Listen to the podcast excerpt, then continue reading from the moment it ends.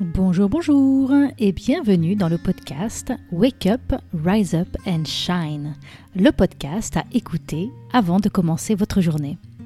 Je suis Christine Levicki, auteure des best-sellers J'arrête de râler et Wake Up, et à travers ces différents épisodes, je souhaite vous partager de nouvelles perspectives.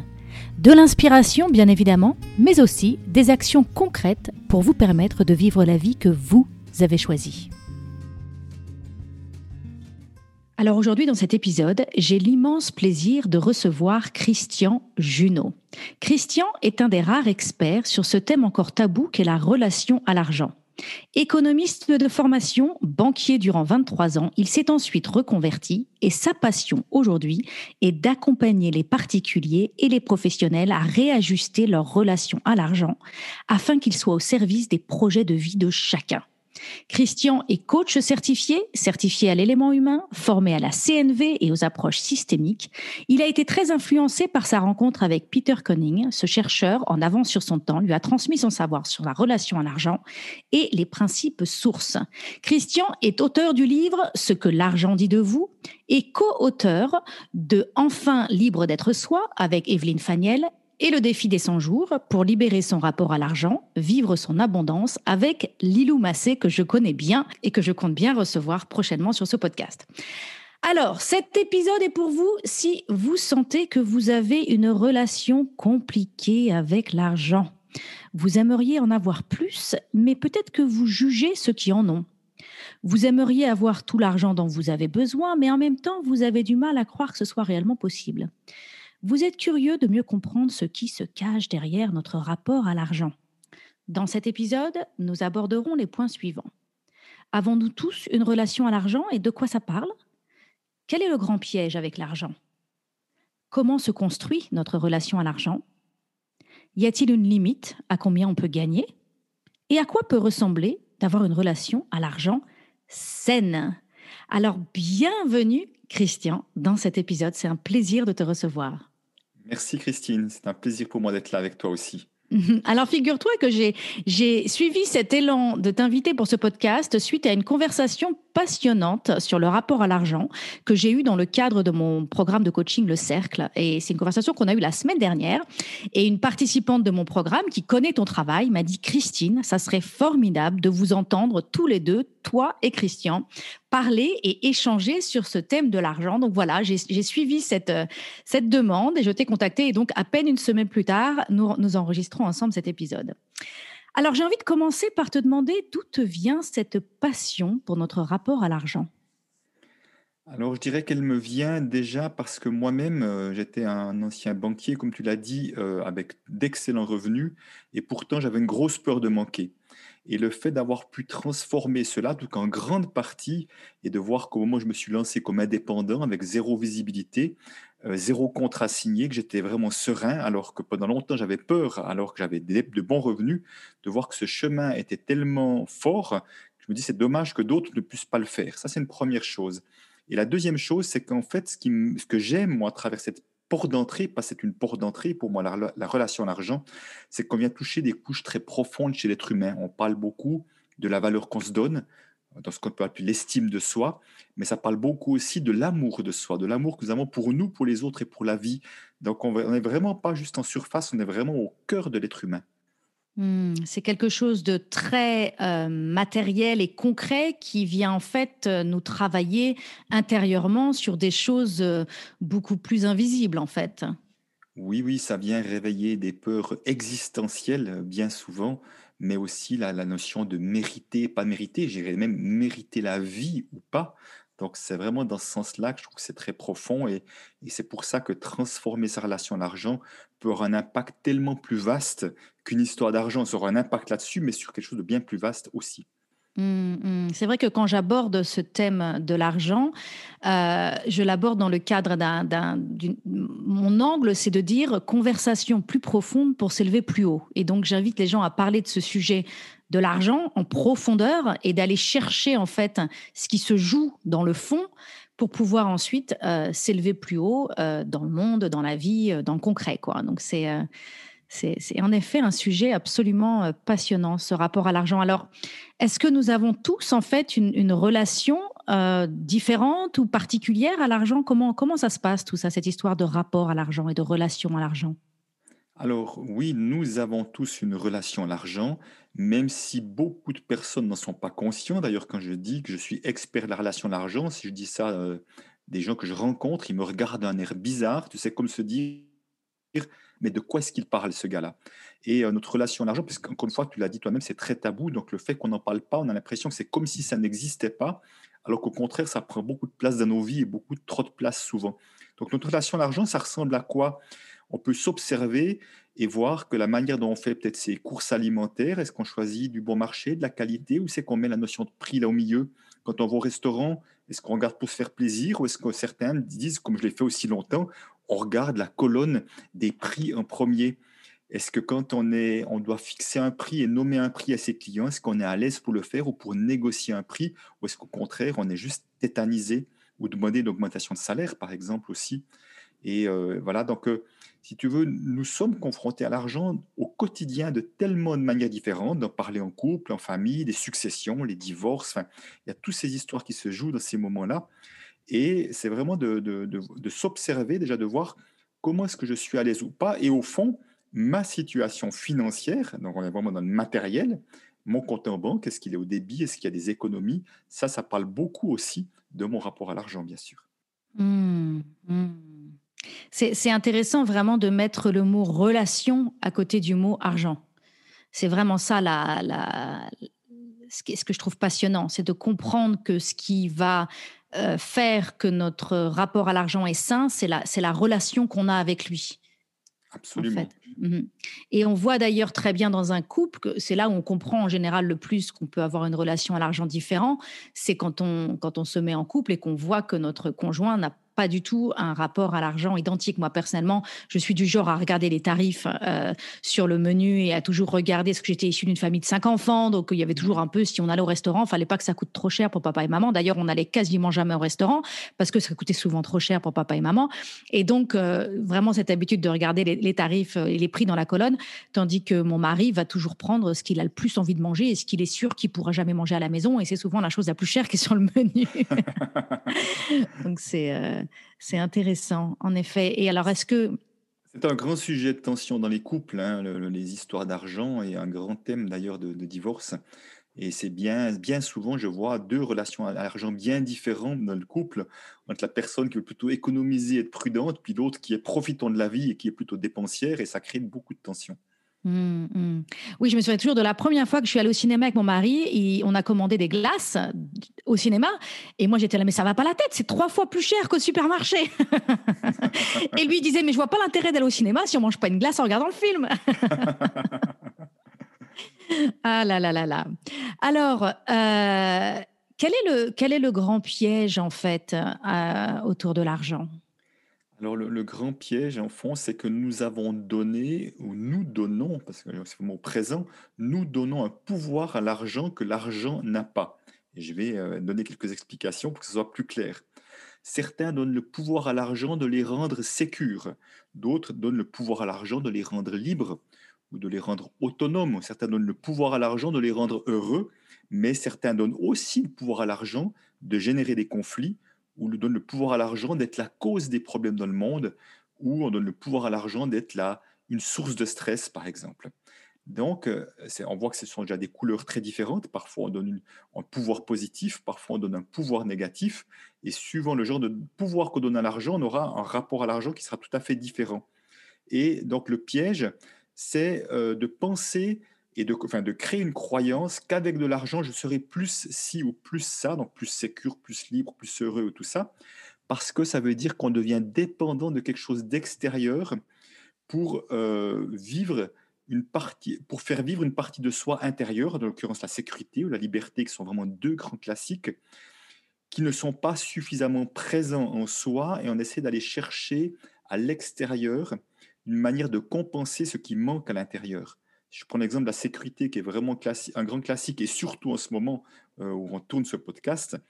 Euh, moi-même, j'ai fonctionné comme ça pendant des dizaines d'années. Autrement dit, j'étais insécure à l'intérieur et j'essayais d'économiser toujours plus en espérant me, sentir sécure un jour avec assez d'économies et ça ne marchait jamais. Il n'y avait jamais assez d'argent et de mon ancien métier de conseiller en placement financier, je voyais des millionnaires et multimillionnaires qui étaient encore insécures parce qu'il n'y avait encore pas assez d'argent pour les rendre sécures. Donc, si tu veux, le piège, c'est d'aller chercher quelque chose à l'extérieur alors que le problème est à l'intérieur. Mmh, mmh. Et c'est vrai qu'on enregistre, euh, on enregistre cet épisode en période de, crise Covid, en période de confinement, et, je pense que beaucoup de personnes comprennent ce mécanisme maintenant, notamment euh, à travers le biais de réussir à cultiver sa liberté intérieure alors qu'on est limité mmh. dans notre liberté extérieure. Donc je pense que beaucoup de personnes comprennent à quel point peut-être quand, on met à l'extérieur de nous euh, notre sentiment de liberté, notre sentiment euh, de sécurité, euh, en fait, on se voile la face et ça n'est pas une vraie liberté ou pas une vraie sécurité. En fait, c'est un, on s'accroche à des choses qui ne sont pas réelles et vivantes en nous. Oui, c'est ça. Et comme ça marche pas, si tu veux déjà, enfin, en, ayant cette croyance, l'argent me rend sécure, me rend libre, on crée déjà un lien de dépendance ma liberté, ma sécurité dépend de mon niveau de compte en banque. Donc, dès que ça baisse un peu, ça crée des crispations supplémentaires. Et euh, effectivement, c'est vraiment ça le, piège, c'est qu'il n'y a jamais assez d'argent pour nous rendre sécures ou libres. C'est comme si on, était, sur deux endroits différents, mais qu'on croit être une seule et même chose. Hmm. oui. Une leçon que j'ai appris, moi, avec l'argent, c'est que j'ai compris que quel que soit le montant d'argent que j'ai, il n'y en a jamais assez. Enfin, je peux être en paix, mais je veux dire, j'ai toujours des besoins qui grandissent avec l'argent que je génère, en fait. Et donc, cette idée de un jour, j'aurai une somme et qu'avec avec cette somme, ce sera assez. Donc, même, on pourrait dire le jour où je gagnerai au loto, ou le jour où euh, je serai millionnaire, ou le jour. Et on se dit là, enfin, j'aurai la somme qu'il me faut et ça sera assez. Moi, j'ai vite compris que ça, c'était pas vrai, en fait. Que quelle que soit la somme d'argent que j'ai, euh, ça sera jamais assez parce que mes besoins et mon, champ d'action évoluent en fonction de, ce que j'accepte. Et de la même manière, euh, je crois que c'est un thème que tu abordes aussi. Euh, souvent, on se limite en se disant je ne peux pas faire tout ça parce que je n'ai pas d'argent, alors qu'en fait, il y a plein de choses qu'on peut faire et qu'on ne se donne pas la permission de faire. Je crois que tu fais référence dans ton livre à un documentaire d'un jeune couple qui est parti faire un, tour du monde ou un très grand voyage alors qu'ils avaient très peu d'argent. C'est typiquement quelque chose, on se dit quand j'aurai de l'argent, je voyagerai. Alors qu'en fait, on peut aussi euh, très bien aussi activer des possibles dans notre vie euh, que peut-être on n'ose pas activer sous prétexte qu'on n'a pas d'argent alors qu'en fait, on pourrait les activer. Oui, oui, je te, rejoins, je te rejoins pleinement. D'ailleurs, le couple dont, je, parle, c'est même plus que ça. Ils sont partis avec zéro argent. Ils ont découpé leur carte de crédit avant de partir. Ils ont dit on va faire notre voyage sans argent. C'était de, hmm. Paris à, Jérusalem, en l'occurrence. Et au fond, tu vois, euh, souvent les personnes disent Ah non, j'ai pas d'argent pour faire ci, j'ai pas d'argent pour faire ça. Je dis Mais le problème, c'est pas de pas avoir d'argent. Le pire, c'est de ne pas avoir d'idées. Parce que mmh. dès le moment où on a des idées pour trouver de l'argent, on le voit très bien aujourd'hui avec le financement participatif, crowdfunding, à quel point il y a des personnes qui sont ravies de donner de l'argent pour des projets qui ont du sens. On n'est pas obligé d'avoir, nous, notre propre argent pour pouvoir développer quelque chose. L'argent peut venir de différentes sources, mais aussi longtemps qu'on pense que tout dépend de nous, on se limite déjà. Mmh. Mmh. J'ai quelque chose que je, que je dis souvent qui choque parce que c'est dur à comprendre. Et pourtant, j'ai l'intime conviction que c'est vrai. Je dis souvent, vous pouvez avoir tout ce que vous voulez vraiment. Et le mot important, c'est le vraiment. Et, j'ai vraiment compris que si je veux vraiment quelque chose, mais vraiment, si c'est aligné avec avec les désirs de mon cœur, si c'est vraiment juste pour moi, si c'est si si ça résonne tellement fort en moi, mais en fait, je vais trouver je vais trouver les moyens d'activer les ressources, de trouver les ressources pour que cette chose soit possible dans ma vie. Qu'est-ce que tu en penses? Alors oui, j'aime beaucoup euh, la manière dont tu l'exprimes et effectivement ce vraiment. Et des personnes pour avoir de la peine à comprendre en disant oui, oui, j'ai vraiment envie de ça, mais ce qu'ils ne voient pas, c'est que inconsciemment, il y a une partie qui n'en veut pas. Il y a une partie qui pense qu'elle mmh ne mérite pas. Et l'inconscient prend le dessus sur le conscient, sur la tête, et on a beau faire parfois des efforts, ça ne marche pas parce qu'il y a une partie qui dit ah non non surtout pas. Mmh mmh. Alors parlons un petit peu de ça. Parlons un petit peu de ça. Comment comment ça se construit ce, rapport un peu tordu avec l'argent qu'on peut avoir? Parce que je dis souvent, on a vraiment un rapport ambigu. On veut l'argent, mais on le veut pas. En fait, c'est ça dont on parle. C'est qu'est-ce qui qu'est-ce qui se joue et comment ça se construit tout ça? Tu sais, euh, Coluche avait cette magnifique citation, il, parlait de la France, et, mais pour moi, il avait tout compris, parce que la France est comme une crispation particulière avec l'argent, plus qu'en Suisse, au Québec, au Luxembourg, en Belgique, où je vais, où c'est aussi compliqué, mais la France, c'est encore plus compliqué. Et il disait, en France, c'est bien connu, les riches sont les méchants, les pauvres sont les gentils, et bien sûr, tout le monde veut devenir méchant. Et ça mhm. parle très bien de ça, tu vois. C'est pas bien d'avoir de l'argent, mais j'ai envie d'avoir de l'argent. Et c'est mhm. vraiment le mot tordu que tu utilises, c'est vraiment un bon mot. Donc, mhm. au fond, comment ça se construit tout ça? Euh, ben Déjà, nous, nous, ne naissons pas vraiment neutres avec l'argent parce que nous arrivons, pas seulement avec l'argent d'ailleurs, nous arrivons avec toute une histoire généalogique du côté de la mère et du côté du père. Et euh, donc, ces histoires de généalogie, les faillites, les successions qui sont mal passées, euh, les gens qui ont gagné beaucoup d'argent, qui ont tout perdu, les, les, querelles familiales, fait que je porte toute cette histoire-là tout à fait inconsciemment en moi et que ça va impacter euh, différents comportements que j'aurai plus tard. Et après, durant mon enfance, je vais aussi être confronté à la relation à l'argent de mes parents à travers leur comportement, mais aussi à travers ce qu'ils disent. J'entends sans arrêt des personnes qui disent qu'ils ont entendu, côté même biberonné à les riches sont des malhonnêtes, les riches gagnent leur argent sous le dos des autres. Euh, par mmh exemple, l'argent tombe pas du ciel, euh, il faut travailler dur pour gagner de l'argent. Donc tout ça sont ces phrases qu'on va faire comme siennes et qui fait qu'on va inconsciemment se limiter d'une manière ou d'une autre, où l'argent c'est pas pour nous. On vient de milieux défavorisés. L'argent c'est pas pour nous, l'argent c'est pour les autres, qui fait qu'on va porter ces croyances-là pour la plupart des personnes sans le savoir en fond. Et euh, encore une fois, on, va, on a beau faire des efforts, parfois il y a comme des choses qui, qui coincent. Je donne souvent l'image de toutes ces choses-là qu'on porte. C'est comme une élastique invisible. C'est des, élastiques invisibles qui nous tirent, qui sont accrochés à notre dos et qui nous tirent en arrière. On fait des efforts pour aller de l'avant et les élastiques nous repoussent vers l'arrière. Donc, autrement dit, une partie d'énergie qui, qui n'est pas bien utilisée à cause de ça. Mmh, mmh. Et alors, euh, bah, comment, comment on fait pour s'en libérer de tout ça? Comment on fait pour couper ces élastiques et pour pouvoir être libre de naviguer tout ça? Alors déjà, ben, la première chose, c'est d'en prendre conscience. Euh, là, au moment où on fait cette interview, je viens de travailler avec toute une équipe pendant un après-midi. Et euh, il y a aussi dans mon premier livre, il y a mon histoire avec l'argent, qui est un, je crois, huit points. on va voir un peu justement d'où on vient, déjà, la généalogie, mais aussi moi, tout ce que j'ai vécu également, qui m'a influencé, pour comprendre un peu euh, d'où peuvent venir mes comportements. Parce qu'aussi longtemps que je, ne connaît pas la source des comportements, ce ne pas dire qu'on ne peut pas y changer, les changer, mais c'est un peu plus facile que quand on connaît la source. Oui, d'être euh, être en conscience en fait, être en conscience de ce qui nous contrôle. Euh, de toutes les façons, ces croyances nous contrôlent, nous limitent et, voilà et nous contrôlent un peu comme une, marionnette, hein, j'ai envie de dire avec des fils. Donc euh, de toutes les façons, elles nous contrôlent, mais quand on arrive à les voir déjà, bah, après on peut choisir. C'est un peu ça, non? Tout, à fait. Alors déjà, il y, a, absolument il y a ça. Et après, moi, le pas d'après pour toutes les histoires dites familiales, c'est que je fais un travail dit de déloyauté. Alors, déloyauté, j'explique parce que c'est un mot fort. Ce n'est pas du désamour, c'est un manque, ni un manque de respect, c'est une autorisation à faire autrement. Je donne un exemple. Un grand classique, c'est des femmes qui se rendent compte, je leur, dis, allez voir dans la lignée féminine, votre mère, votre grand-mère, votre tante peut-être, est-ce qu'elles ont osé se déployer dans la vie? Est-ce qu'elles ont osé gagner de l'argent? Elles ont osé faire ce qu'elles aimaient ou elles se sont sacrifiées pour les autres? Et quand elles vont voir que la grand-mère s'est sacrifiée pour les autres, la mère s'est sacrifiée pour les autres sans oser se déployer, ces femmes-là ont beaucoup de difficultés à se déployer parce qu'il y a toujours une partie qui se sent mal à l'aise et qui pense qu'elle passe après. Donc, quand on voit ce fonctionnement qui se répète, euh, je vais leur proposer un travail de déloyauté, autrement dire d'être déloyal au fait de se sacrifier pour les autres et vraiment euh, déloyal à cette lignée de femmes pour stopper cette manière de faire et d'ouvrir une nouvelle voie pour soi et pour ceux qui nous suivent. Et puis aussi, on va travailler euh, tout en étant, on travaille toujours une chose et sa polarité. On va être loyal à ces femmes-là, mais je dirais avec et sans faire comme eux. Donc avant, on est loyal seulement si on fait comme eux, et maintenant, on est loyal qu'on fasse comme elle ou qu'on fasse pas comme elle. On se donne, on, sépare la loyauté de, du faire la même chose. Et c'est ça qui libère et qui donne la liberté de faire. Si je veux me sacrifier, je peux. Si je veux pas me sacrifier, je peux aussi.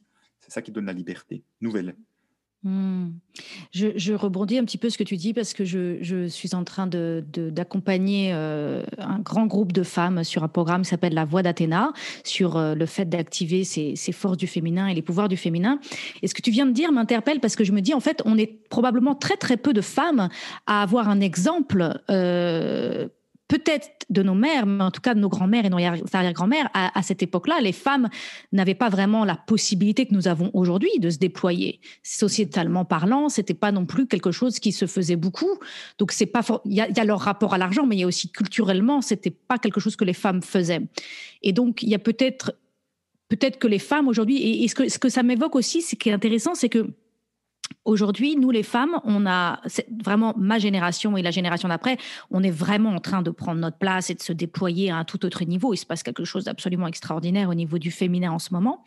Euh, et de ce fait-là, on a aussi un pouvoir d'achat énorme parce que ce sont beaucoup les femmes qui dépensent l'argent euh, dans, les, dans les familles. C'est beaucoup elles qui gèrent les dépenses pour les enfants, pour euh, plein de choses, pour la maison et tout ça.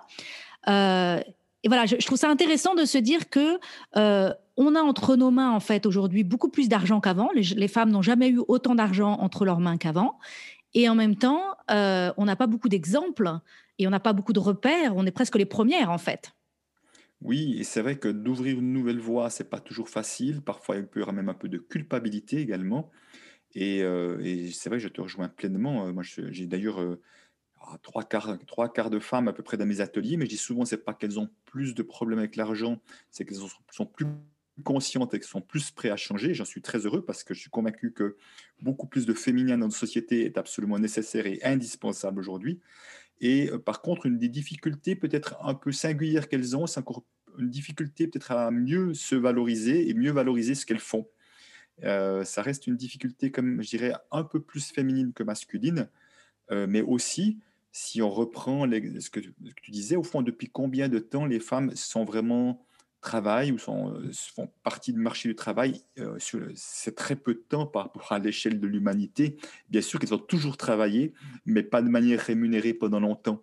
Donc c'est comme s'il y avait mmh encore un historique où pendant longtemps, les femmes qui travaillaient, enfin à l'époque, les femmes qui travaillaient, souvent c'était une deuxième activité, une activité d'appoint. Euh, voilà, j'ai vu combien de femmes j'ai vu au début faire des massages, avoir une boutique, et elles gagnaient pratiquement rien, elles couvraient leurs frais, mais c'était normal ou pas normal entre guillemets pas grave parce qu'il y avait le mari qui amenait l'argent à la maison. Donc, euh, ce hmm. rééquilibrage, on peut avoir l'impression qu'il prend beaucoup trop de temps et en même temps, euh, j'ai à l'échelon depuis le temps que ça dure, ça bouge hmm. quand même et heureusement. Mhm. C'est marrant parce que j'ai une anecdote comme ça où il y a quelques années, donc moi j'étais un peu dans ce cas-là, j'avais mon activité de coaching, euh, je gagnais bien quand même ma vie, mais c'était pas, euh, je, gagnais juste en fait ce qu'il fallait, ce qui me semblait euh, être raisonnable, je sais pas comment dire, je me, je me mettais pas trop la pression et je me souviens très bien un jour avoir eu une conversation avec une amie en lui disant, je sens que la raison pour laquelle je gagne pas plus, c'est parce que je considère toujours mon revenu comme complémentaire. Et donc comme je le considère, c'est ma relation à mon revenu, c'était vraiment ça, c'était comme je considérais mon revenu complémentaire, et ben du coup, je ne je n'activais pas les possibles euh, pour euh, générer plus de revenus en fait. Et pour la petite histoire, j'ai eu cette conversation en janvier et au mois de mars, mon mari a annoncé que son entreprise, euh, il, était entrepreneur, qu'il était sur le point de faire faillite et qu'on n'allait pas avoir de salaire pendant six mois. Et donc là, j'étais là, ah ben merci la vie de me donner une opportunité de dépasser ma relation à l'argent. Et, euh, et, donc pour la petite histoire, ça fait plus de deux ans et demi ou trois ans maintenant que je suis la personne qui ramène les revenus principaux à la maison. Mais ce qui était passionnant pour moi, c'est de comprendre que ce qui me limitait, c'était pas ma capacité à gagner de l'argent, c'était pas ma valeur, c'était vraiment ma relation à l'argent. Je considérais mon revenu mmh. comme complémentaire et donc je n'activais pas les possibles euh, et je ne faisais pas le nécessaire pour, euh, alors que c'était tout à fait possible en fait de gagner plus d'argent. Et encore euh, cet après-midi, dans le groupe que, j'avais aussi, je vois ça bien souvent, bien trop souvent, nombre de femmes qui ne s'autorisent pas à gagner plus que leur compagnon de vie parce que je vois que les hommes, cellulairement, on porte encore en nous la croyance qu'on doit ramener la bidoche, autrement dit, hein, la viande à la maison. On prend l'époque des hommes des cavernes qui ramenaient la viande, la, subsistance, et que les femmes nous disent Ah ben non, il va jamais supporter, ça va être insupportable. C'est comme si elles avaient peur de nous enlever notre rôle, en guillemets, euh, et, et qui vont se limiter elles-mêmes, qui vont se bloquer elles-mêmes pour ne pas faire d'histoire. Mmh mmh Sans être allé vérifier d'ailleurs si ça poserait un problème au mari. Hein. La plupart du temps, je dis, mais vous avez discuté ensemble. Je dis, non, non, non, mais je crois que je suis sûr que tu vas quand même discuter avec, échanger. Mmh mmh personnellement, personnellement, cette rééquilibrage et cette, enfin, ce changement d'équilibre, en fait, c'est même pas un rééquilibrage, ce changement d'équilibre au niveau des revenus financiers dans mon couple a permis un rééquilibrage au niveau de la charge domestique aussi. On a, c'est tout naturellement, les choses se sont beaucoup mieux équilibrées euh, parce que aussi ce qui se passe beaucoup, c'est que les femmes gagnent moins d'argent mais portent une grande, plus grande part de la charge domestique à la maison. Euh, et donc, ce qui est intéressant, c'est de voir que quand on gagne plus d'argent, peut-être aussi qu'il y a une plus grande possibilité de réajuster les choses euh, au niveau de la charge domestique à la maison. Voilà, c'est peut-être un autre sujet. C'est peut-être un autre sujet à ouvrir. J'ai une question à, te poser quand même qui qu'on me pose régulièrement et je serais curieuse d'avoir ton avis on parle de cette idée de gagner plus d'argent et de se limiter à gagner plus d'argent. Mmh. Et euh, souvent, ce qu'on me, me répond, c'est de dire oui, mais Christine, tout ce que tu expliques, ça marche pour les entrepreneurs, pour les gens qui, euh, qui peuvent gagner plus d'argent quelque part. Parce que quand on est entrepreneur, concrètement, à la fin du mois, on peut ne rien gagner. C'est ça qui est terrifiant. mais, on, mais on peut aussi gagner il n'y a pas de limite en fait. On peut gagner autant que ce qu'on aura généré.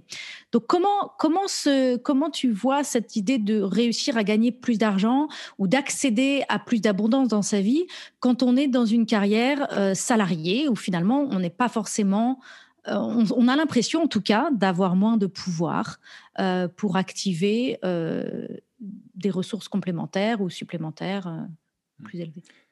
Alors, c'est sûr que si je suis salarié, disons que mon revenu ne va pas dépendre que de moi, contrairement à l'indépendant qui peut euh, avoir effectivement euh, faire mettre en place des choses pour avoir plus ou moins de succès. Euh, donc, pour moi, il y, a quelque chose effectivement dont je ne tiens pas le couteau par le manche, même si je peux être acteur pour avoir des augmentations, je peux être acteur pour montrer que plus que jamais l'entreprise qui devrait être mieux valorisée. Mais aussi, ce sont aussi des questions de choix. C'est-à-dire que si je prends l'exemple, si je choisis de rester fonctionnaire, et je n'ai rien contre les fonctionnaires, et qu'il y a des tabelles de revenus qui existent, eh ben, je choisis de rentrer dans ces tabelles-là avec ce que ça comporte comme limite. Et dès le moment où c'est un choix assumé, ben, ce n'est pas un problème de gagner, moins, euh, de gagner pas moins d'argent, mais d'être peut-être limité dans cette tranche d'argent-là. Parce que euh, parfois, pour certains, la sécurité sera plus importante que la liberté ou peut-être que l'ouverture à plus grand euh, que, peut permettre le métier d'entrepreneur. Donc pour moi, ça fait partie des différents choix de la vie. Alors bien sûr qu'on peut devenir le directeur d'entreprise avec des bonus ou des stock options, on peut commencer à avoir des revenus. On a quand même vu depuis maintenant 10 ou 20 ans quand même des revenus parfois astronomiques, y compris dans le domaine de la banque d'ailleurs aussi, mais dans d'autres domaines, euh, quand on, vient, on arrive à un certain niveau et qu'il y a un certain nombre d'avantages, entre autres comme ceux que je mentionnais. Mais au fond, dans l'idée de gagner plus d'argent, moi, ce que j'insiste souvent, c'est de dire, mais euh, si vous voulez gagner plus d'argent comme un but en soi, juste simplement comme le but en soi, soyez juste vigilant parce que, je veux dire, à quel prix ça va se gagner. À quel prix déjà de soi à soi Parce que ça veut dire, euh, est-ce que je cours après quelque chose en courant après plus d'argent? Et puis également, en termes d'éthique, parce que je vois aujourd'hui, enfin c'est ma perception, c'est que si euh, les multinationales sont si mal vues par beaucoup, c'est parce qu'elles veulent absolument gagner plus d'argent, mais souvent au détriment du client, en tout cas en n'ayant peut-être pas la même conscience du client, la même souci du bien-être et, et du service au client que pourraient l'avoir des petits entrepreneurs qui sont beaucoup plus proches de leurs clients. Donc c'est ça que je trouve important de dire oui. Alors moi j'invite chacun à enlever toutes les barrières pour gagner de l'argent sans limite encore une fois, qui serait comme une conséquence de quelque chose que je fais formidablement bien, que je fais avec passion, que je fais avec amour, avec une envie de contribuer, et qui fait que je pourrais avoir un succès qui peut-être me dépasse et que je gagnerais même largement plus d'argent que je ne l'aurais jamais imaginé. Mmh, mmh, mmh. Moi, c'est vraiment ça qui m'anime. Hein. Je me dis pas comment est-ce que je peux gagner plus d'argent. Je me dis comment est-ce que à partir de mes talents, je peux apporter plus de valeur. Euh, comment, qu'est-ce que je peux créer euh, qui va vraiment aider? Parce que moi, je suis dans un métier d'accompagnement, euh, donc c'est le mot aider est vraiment un mot qui colle avec avec ce que je fais. et voilà, qu'est-ce que je peux créer qui puisse vraiment apporter de la valeur, qui puisse répondre à, à une demande, à un besoin, et qui colle avec ce que je sais bien faire? Et comment trouver, j'appelle ça le sweet spot, quoi. Le sweet spot, c'est cet endroit où je vais chercher à, donner le meilleur de ce que j'ai en moi euh, et je vais chercher à le mettre en face d'un besoin euh, d'un besoin que, que j'observe euh, dans ma clientèle, euh, autour de moi, et je vais chercher à, créer quelque chose qui va répondre à ce besoin à partir de mes ressources euh, les plus riches.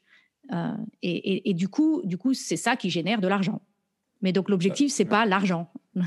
tout à fait, c'est ça. Moi, mon mot, c'est contribuer, mais c'est tout à fait, on va même dans le même sens. Hein. comment contribuer le mieux possible avec mes talents, comme tu le dis très bien. Mmh mmh Alors, euh, on n'a a plus énormément de temps, mais j'ai encore deux questions que j'aimerais bien te poser. La première, c'est tu parles d'une idée de plafond de verre. Qu'est-ce que c'est que le mmh. plafond de verre? Alors, euh, moi, j'identifie trois formes de plafond de verre. Un premier plafond de verre, c'est en termes de revenus. C'est comme un, blocage qui fait qu'on n'arrive pas à gagner plus qu'un certain montant. Je le vois beaucoup chez les entrepreneurs. Certains, ils peuvent doubler, tripler leur chiffre d'affaires, mais in fine, il leur reste exactement le même montant pour eux. Donc, c'est en, observant l'évolution de nos revenus qu'on peut voir s'il y a un plafond de verre qui fait que je ne m'autorise pas à gagner plus que tant, inconsciemment bien sûr. Souvent d'ailleurs, on ne s'autorise pas à gagner plus que ce que notre employeur nous donnait avant, pour beaucoup de personnes. Moi, j'ai beaucoup remarqué ça. Oui, ça peut être aussi que ce que mon père a gagné, peut-être aussi. Ça peut être, mmh. voilà, où euh, il peut y avoir, enfin, pour chacun, c'est assez euh, singulier, j'ai envie de dire, euh, de, là où il vient. Ou des fois même, ça pourrait être aussi parce que mon frère ou ma sœur a toujours été le préféré, je ne m'autorise pas à gagner plus, à réussir plus que lui. Ça peut être ça aussi. Hein. Mmh. Donc ça peut être, il y plein de raisons. Deuxième plafond de verre, ce sera en termes de fortune, de fortune euh, matérielle. Donc il peut être de l'argent, des biens immobiliers, des placements, je ne sais quoi. Qui a aussi des, des plafonds comme des limites. des gens qui me disent c'est dingue, dès que j'arrive à un certain niveau, il m'arrive un coup dur, il y a un truc qui se passe et ça retombe en quelque sorte. Et on mmh. voit qu'il y a comme des chiffres qui peuvent être symboliques euh, dans notre propre histoire, ou symbolique 100 000 par exemple, ou 10 000, ou 1000, ça peut être symbolique pour des personnes. Et le troisième plafond de verre, qui, a, qui finalement peut être parfois même le, la source des, autres aussi, c'est une limite qu'on se met en termes de succès, de réussite. Chacun met ce qu'il veut, dès le mot succès, réussite, et même de visibilité. Parce que souvent, c'est la mmh. visibilité qui permet d'avoir du succès, de la réussite. Et là aussi, pour beaucoup de femmes, c'est pas si simple que ça d'être visible. Mmh et pas que, mais pour elles, entre autres. Et qui fait qu'au fond, on s'autorise un petit succès, un peu de succès. Enfin, il y a des, c'est comme s'il y avait un succès acceptable et puis il y en avait un mhm. autre qui n'était pas pour moi. Et là, c'est intéressant d'aller voir quels sont les bénéfices secondaires qui fait que d'avoir pas, de pas avoir trop de succès, il y a quand même quelque chose de, de inconsciemment de gagnant quand même. Mhm. tout à fait, tout à fait. Aujourd'hui, aujourd'hui, une femme me disait, je me rends compte que je me limite parce que j'ai la croyance que plus j'aurai de succès, plus je pourrais tomber de haut donc ça fait plus mal. Donc autant pas monter trop haut. C'était intéressant comme image. Oui, oui. Ou, si je réussis, j'arriverai peut-être plus à gérer. Voilà, ça va peut-être devenir, euh, je, serai plus capable de gérer, tout à fait. Il y a aussi beaucoup la croyance de euh, si je réussis trop, euh, ça veut dire que je passe dans le camp des méchants. Absolument. je, vais voilà. jalouser, je vais jalouser, juger, je passe dans le camp des sales riches, je ne sais quoi. Absolument. Voilà, exactement, exactement. Ou, voilà, ouais, cette croyance de, de c'est pas possible. D'ailleurs, je vois beaucoup de personnes d'ailleurs qui choisissent et, qui l'annoncent et qui le déclarent de dire ben nous on va déménager à la campagne et on va vivre, euh, on va faire notre potager, on va vivre en, autonomie euh, parce que pour eux c'est le seul moyen de rester intègre. Mmh. Euh, et, euh, et, je dis pas, c'est très bien, hein, si c'est ce qu'ils veulent faire, pas de problème, mais je trouve ça intéressant de se dire à quel point on associe l'argent avec le manque d'intégrité. Et, pourtant, l'argent est un formidable bulletin de vote. Chaque fois que je dépense de l'argent, que j'utilise mon argent, je donne une couleur à la société de demain parce que je peux choisir d'acheter, j'ai petit commerçant, je peux choisir d'acheter du bio, je peux choisir d'acheter des énergies vertes. Donc, suivant les choix que je fais, ou d'acheter auprès de multinationales, de grandes surfaces, donc, ça donne pas du tout la même couleur de société qu'on construit demain, suivant les choix que je fais. Et je trouve que c'est un formidable bulletin de vote parce qu'il est plus puissant que celui qu'on met souvent une fois par année dans une urne, parce que c'est mhm. presque au quotidien qu'on fait ces choix et qu'on encourage certains à continuer. Et peut-être d'autres disent, ben non, avec vos valeurs-là, j'ai pas envie de, de, vous donner mon argent, de dépenser mon argent pour vous, parce que j'ai pas envie d'encourager ce que vous faites. Et ça, on mhm. l'oublie trop souvent. Et plus on a d'argent, plus on peut voter. Mm. Je dis souvent, en fait, on, croit que, on croit que l'argent qu'on a gagné nous appartient.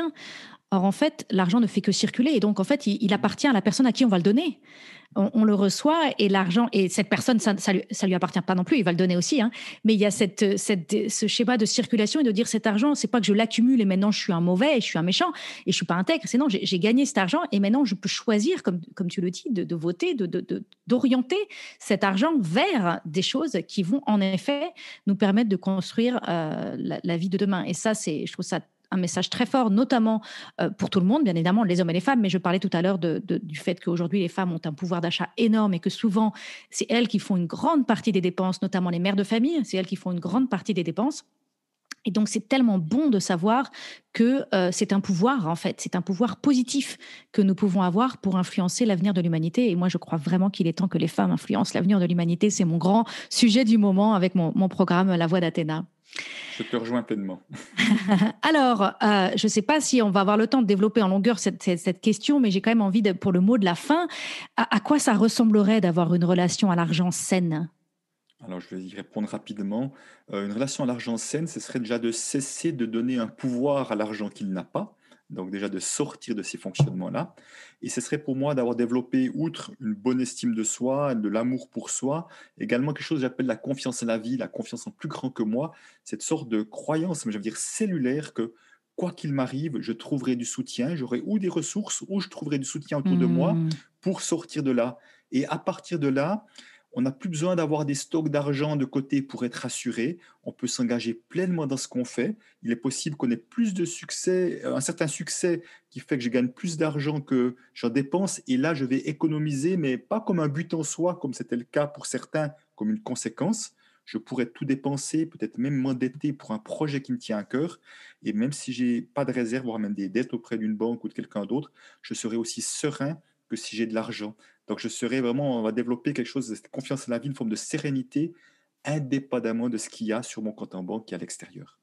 Mmh, mmh, alors ça, c'est vraiment ce que je souhaite euh, pour, pour tous les auditeurs qui écoutent ce podcast. C'est vraiment ce que, ce que j'arrive à vivre aujourd'hui, ce que tu nous partages. C'est, c'est vraiment, comme, comme on l'a dit au tout début de cet épisode, hein, derrière euh, l'argent, euh, ben, en fait, il se cache une, une mine de trésors de, d'un, d'un chemin de vie, d'un parcours de, de cicatrisation, de, de, pour retrouver cette paix en soi, cet amour en soi, cet amour de la vie.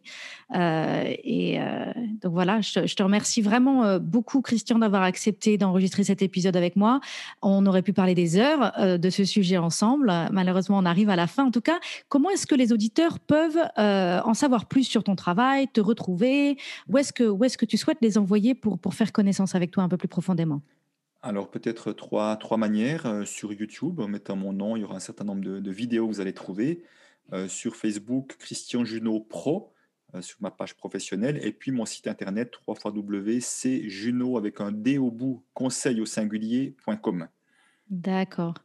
Super, très bien. Bah, merci beaucoup, Christian. Et puis j'espère qu'on aura la chance de se, de se rencontrer en face à face très bientôt quand on pourra sortir de ce confinement et voyager à nouveau. Ça me ferait très plaisir, Christine. Merci à toi. Au revoir. Au revoir. Si vous avez aimé ce podcast, abonnez-vous pour que je puisse continuer à vous apporter des ressources pour vous aider à vivre pleinement la vie que vous avez choisie. Si vous écoutez sur Apple Podcast, laissez-moi 5 étoiles. C'est vraiment le meilleur moyen de m'encourager et de me soutenir. Et si vous avez envie d'aller plus loin, j'ai créé pour vous un programme vidéo gratuit sur 5 jours pour vous aider à ne plus vivre votre vie à moitié endormie. Vous pourrez le trouver sur mon site internet www.christineleviki.com.